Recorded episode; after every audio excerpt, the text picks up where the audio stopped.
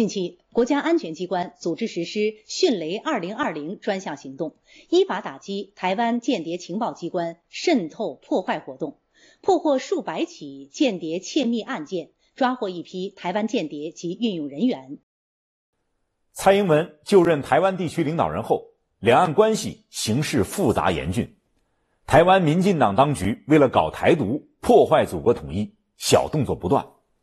台独分子也在台湾民进党当局的指使下开始活跃。这些人一方面加紧刺探祖国大陆的情报，另一方面想浑水摸鱼，给两岸和平统一进程制造杂音。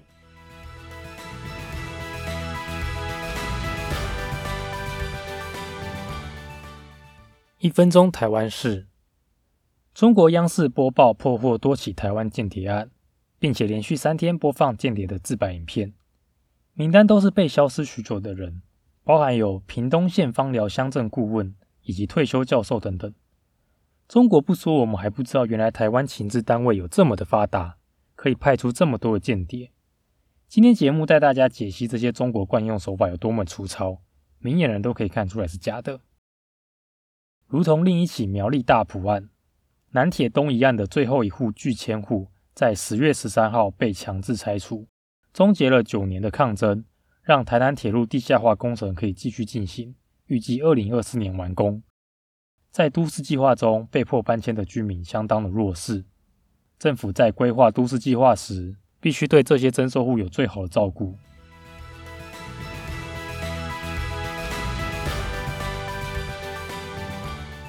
台湾是台湾人的事，Hello，大家好，我是 Chris。欢迎大家收听台湾视频道。台湾是会从多个角度带大家看看最近台湾发生的大小事。就算你没有常常关注新闻媒体，或是身处国外，也能了解台湾事。刚刚你听到的一分钟台湾事是今天节目的摘要。如果你没有这么多时间听完完整节目，你也可以从一分钟台湾事快速了解本周台湾事。这一拜，我想跟台湾最重要国际新闻就是中国央视播报破获多起台湾间谍案，并且连续播放间谍的自白影片。第一个被报道出来的是李梦居，他是屏东县芳寮乡镇顾问。中国央视说李梦居是一个别有用心的商人，说他去年参加了香港反送中的抗议活动，然后后来又到了深圳，用手机拍摄了解放军军车和武警部队的照片和影片，最终在深圳准备出境的时候被捕。所以针对这则新闻，台湾是一样秉持着带大家剖析新闻内容，让大家有独立思考能力的角度来解析一下。首先，我们来讨论第一个问题是：台湾真的有这么多间谍安插在中国吗？央视的主播他说的是，他们破获了数百起的间谍案，所以他们抓到了上百个，不知道几百个。那有被抓到的，就一定有没被抓到的人吗？总不可能这么逊，全部去人都被抓到吧？所以等于说，台湾派了上千个间谍去中国收集情报。如果是这样子的话，那台湾的情治单位也太强了吧？这数量很多诶。我们来看一下，台湾自愿役募兵每年大约就是募一到两万个人。如果这些间谍都是蔡英文派去的，那代表说蔡英文过去四年任内，他总共派了上千个人去。而间谍的任务是比军人更危险的，他必须要在他要收取情资的单位长时间的潜伏，想办法获得情资之后传回台湾，然后他必须要冒着被发现之后再也回不来的风险。这么危险的任务。还可以募集到上千个人愿意去中国担任间谍，那你说我们这个政府还不够强大吗？行政院长苏贞昌他针对这个事件说，台湾早就没有在做这种事情了。虽然说台湾是民主国家啦，我相信很多的事情都是公开透明的。不过这句话，其实你真要说的话，也有可能是假的。毕竟如果真的有这种事，在国际上政府当然不可能主动承认嘛。不过就我们刚刚讨论的，中国说破获数百起间谍案。代表台湾派了上千个间谍，基本上应该是不太可能的。我不相信蔡英文政府有办法在四年之内派了上千个间谍去。再来是在央视的节目中，台湾人被自白拍摄影片，被自白这件事不就是中国人惯用的伎俩吗？还记得在韩国发展的艺人周子瑜的被道歉事件吗？他不过就是举了中华民国的国旗，然后就被要求要道歉。他用颤抖的声音念着人家写好的稿子来道歉。而这些被道歉的台湾间谍，不也是同样的意思吗？我们来看看这位李梦居发生了什么事。他拍摄了军队集结的画面。那你的军队就已经到了公共空间，我难道不能拍摄吗？我用军事卫星要看都嘛看得到了，我还派一个人去拍摄干嘛？再来，中国说因为李梦居是台湾联合国协进会的理事，这个组织是负责推动台湾加入联合国的，是一个台独组织，所以中国认为他这个背景有动机去进行情资的收集。他们是有病吗？首先，台湾联合国协进会是一个非政府组织的 NGO 团体，它致力于推动台湾进入联合国。就算它真的是台独组织好了，它的目的也跟军事无关啊。这个单位去收集军事情资要干嘛？更何况，你看过哪个间谍不用改名换姓隐藏身份的？有可能直接大拉拉背着台独的立场身份去当间谍吗？光这一点说他是间谍就很好笑了。李梦居在去年八月的时候去到中国，然后就被失踪了，一直以来下落不明。过了这么久才有消息，中国挑在这个时候，双方的国庆的时候放出这个影片，为的当然就是政治目的的操作，作为大内宣使用。他要告诉他们这些国民说：“你看看民进党有多可恶，台独人士有多可恶，我们绝对不能让台湾独立。”所以说，这些人基本上应该是无辜的啦。中国只要抓到你一点点可以操作的话题，就把你抓起来，说你是有罪的，然后关个你好几年，让你心力交瘁，不得不出来帮他演这一场戏，不得不出来自白。所以说，我们政府真的必须要营救这些人啦，因为中国他要抓人就抓人，根本不管你有没有罪，他就可以随便安置一个罪名给你，然后还说你涉嫌国家秘密，不能公开审判，连你的家人见到你的机会都没有，你这个人未来是真是死都不知道了。所以我看我们未来还是不要去中国好了，实在太危险了。不知道有没有什么送终的保险之类的？如果我去了中国无端被送终的话，可不会有理赔之类的？好，那我们再来看看这个台谍事件，在台湾的中国党他们是怎么反应的？其实大部分的中国党立场都蛮明确的啦，他们认为说中国不能这样随便认定我们的人他是间谍，然后把他关起来。他们甚至要求政府说要赶快想办法把他们救回台湾。他们这一次的立场相当的正确。那江启臣也呼吁说，中国不应该把异议分子当作间谍。而马英九在受访的时候说，他对这件事情还不清楚，所以就先不回应。我想马英九的不回应已经是他最好的回应了，否则他不知道又要再帮中国说什么话。所以基本上，我认为中国党这些人物的回答都还算是 OK 的。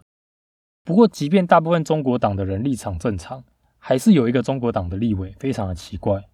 他叫做李德维，他说“勿枉勿重”，实在是令人傻眼。什么叫做“勿枉勿重”？意思就是，如果他没有罪，中国就不应该冤枉他、治他罪。讲到这里，好像没什么问题吗？那“勿重”呢？“勿重”就是说，如果他有罪，中国也不能放纵，该办就办，该关就关。这是什么回复啊？怎么可以说“勿枉勿重”呢？我们就先不管说他一看就知道是欲加之罪，他根本没罪这件事情。就算真的有一个间谍被中国抓到好了，我们也永远不能承认他是间谍啊！我们永远不能说我们的间谍在你们国家是有罪，你可以治他罪。再怎么样，我们都要想办法营救他吧。就算救不成，也不能够承认我们的间谍行动啊！什么叫做对台湾间谍勿往勿重啊？这个立委是有病吗？他身为立委一点 sense 都没有哎。第二则新闻是。南铁东一案的最后一户拒迁户，在十月十三日被强制拆除，终结了九年的抗争。台南铁路地下化工程可以继续进行，预计二零二四年完工。南铁东一案这个案子非常的久了，我想可能很多人不清楚。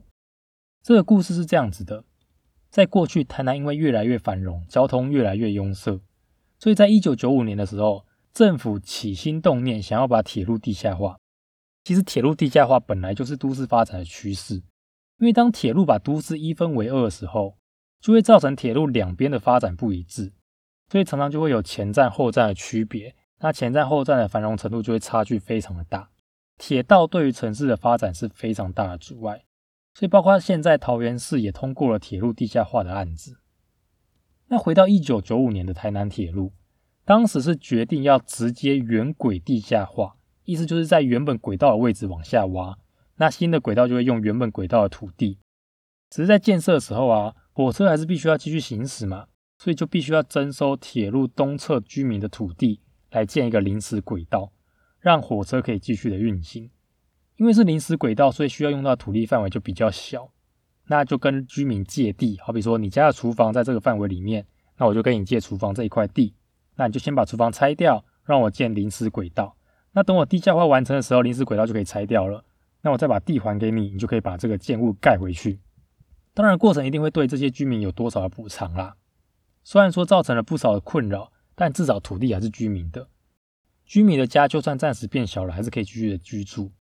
甚至在铁路地价化之后，地价上涨的时候，基本上对于这些过去曾经被征用的居民来说，他考量到未来的土地增值，基本上被征用这件事情是利大于弊的。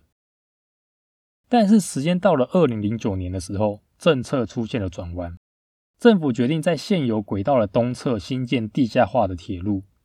这个意思就是说，不再是原轨地下化了，而是要把新的铁路建在东侧的地下里面，所以就叫做南铁东移案。那这么一来，之前说要征用的土地就不再是跟居民借用喽，而是必须要强制把土地征收给政府。而之所以会有这个政策转弯的原因，是因为台南火车站被认定为是国定古迹，基于要保护古迹的原则，所以不能够把古迹拆除，所以在火车站这一段就不能够直接的做原轨地下化。而因为西侧比较多高楼大厦，所以就选择将铁道建立在东侧。那这样子决定之后呢，接下来就是一连串的土地征收，影响了超过三百户的居民，该有的公听会其实都有，政府还特别新建了安置宅。要求居民先搬过去安置宅住，未来铁道地下化完成后，补助款下来之后，就可以让这些居民以低于市价的价格把安置宅买下来。但是对于征收户来说，他们要搬离住了很久的家，我想大部分人一定是不愿意的。而且他们本来住的是透天，而他们搬去安置宅是一个公寓，住宅环境就不一样了。我相信很多住在那边的可能是很年长的住户，他们一定是不愿意的。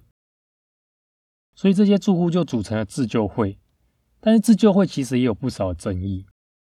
自救会他们提出了更改工法，他们坚持要做原本的原轨地下化，所以提出了一些工法改变的建议。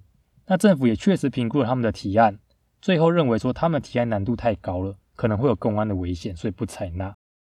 他们甚至有要求说，那是不是铁轨的隧道可以西移靠西边一点，这样可以保住东侧房屋。但似乎没有考量到西侧的居民这时候要怎么办，所以其实不管哪一侧，一定都会有人的权益受损啦。除此之外，自救会他不断的寻求中国党议员的帮助，来跟当时台南执政的民进党抗议，这样一来就很容易被解读成为政治斗争。也有人认为说他们应该只是补助款谈得不拢，希望可以拿到更多，甚至有人认为他们以老屋情感为诉求，要求不要拆掉老屋。认为自救会要的其实不是老屋，而是他们要争取土地增值的利益。今年四月的时候，高雄高等行政法院判决出炉，判决拒迁户败诉，认为内政部核定的南铁东一案，它的利益衡量程序并无瑕疵，衡量结果也没有违反比例原则，并无不法，因此将拒迁户的上诉驳回，但还是可以向最高法院上诉。所以其实整个诉讼是还没有定验的。但是台南市政府怎么可以就这样强制要求住户撤离呢？难道就不能等到诉讼完成、最高法院判决定验之后再来强制拆除吗？到那个时候的强制拆除，不也就更有公信力吗？铁路局利用断水断电来威胁住户签下同意书，甚至在十月十三号一早进去准备要强拆最后一户，最后一户也就是自救会会长的陈家，最后陈家父母才勉强答应自行搬离。啊！民进党政府不是自夸说是最会沟通的政府吗？怎么会是如此霸道的做法呢？其实这些住户并没有不同意铁路地下化，他们最早的抗议是不要征收，同意征用。到后来，其实大多数人已经同意迁离了。我想剩下没搬走的也没有这么坚持不能征收了吧？剩的应该就是条件的问题了吧？陈家的房子有一个螺旋楼梯，他们认为这个螺旋梯很有艺术价值。最后在谈的其实是希望能够保住这个楼梯。虽然说我自己是看不懂这楼梯的艺术价值啊，不过只是我个人的浅见啦。台南市政府应该要展现出更多的耐性。既然住户有这个要求，何不就找一些专家学者来鉴定呢？就算最后鉴定的结果是不具有保留价值，但至少该做的沟通也做了，至少有照顾到他们的想法。怎么会就这么强硬的逼他们离开？其实，在这个南铁东移案的争议当中，我并没有特别站在政府或者自救会的立场。我认为，只要程序正义，最高法院判决出炉，该拆就拆，该留就留，因为这是为了整个台南市更多市民的共同利益。我认为这些征收是必要之恶，但是政府应该有更好的做法。即便搬迁户要求更高的补助，我认为也是合情合理。那些说自救会是为了土地利益才出来抗争的声音，在我看来，就算是又怎样？你想想看，这些受征收的搬迁户。